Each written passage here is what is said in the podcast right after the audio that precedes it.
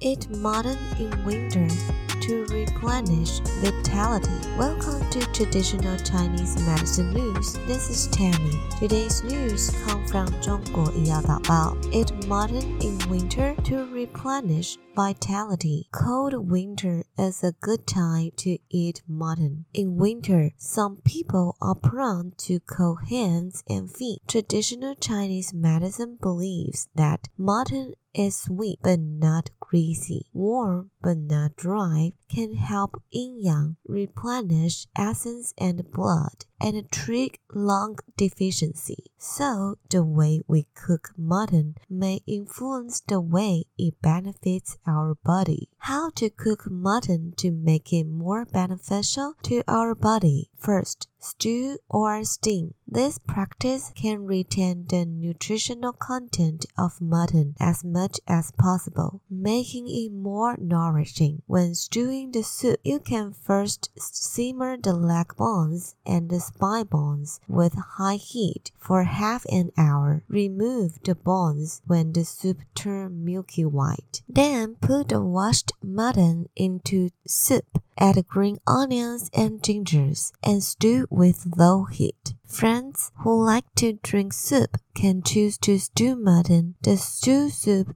is the essence. Rinse. Eating with rinsing can reduce the smell of mutton. Soak the mutton in cold water for one night in advance to extract the smelly substance in the mutton.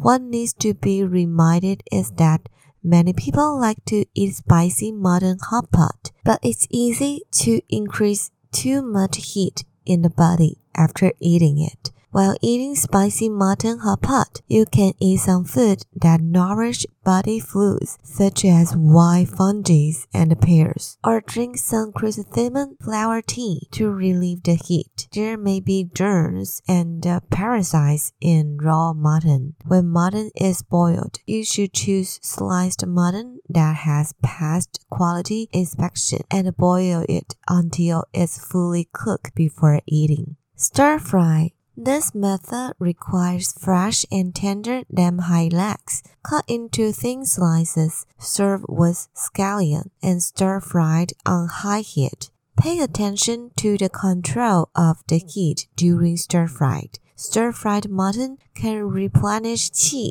invigorate deficiency, sweat, and detoxify. What goes best with lamb?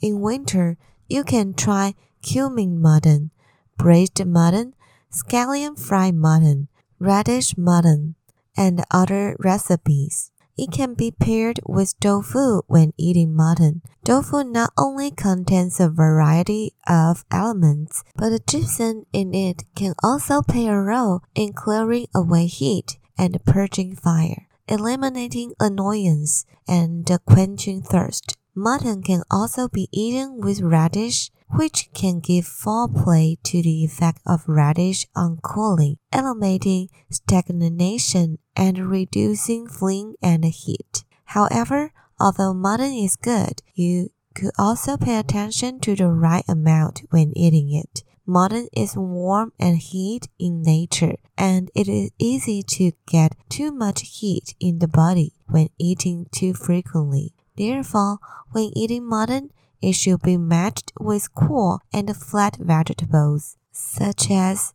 wax gourd, spinach, cabbage, radish, bamboo shoots, etc., to cool and detoxify and reduce internal heat. The above is the sharing of the Zhongguo Yadabao news. If you find this episode interesting, please subscribe this channel to encourage me to keep on the sharing. See you next time.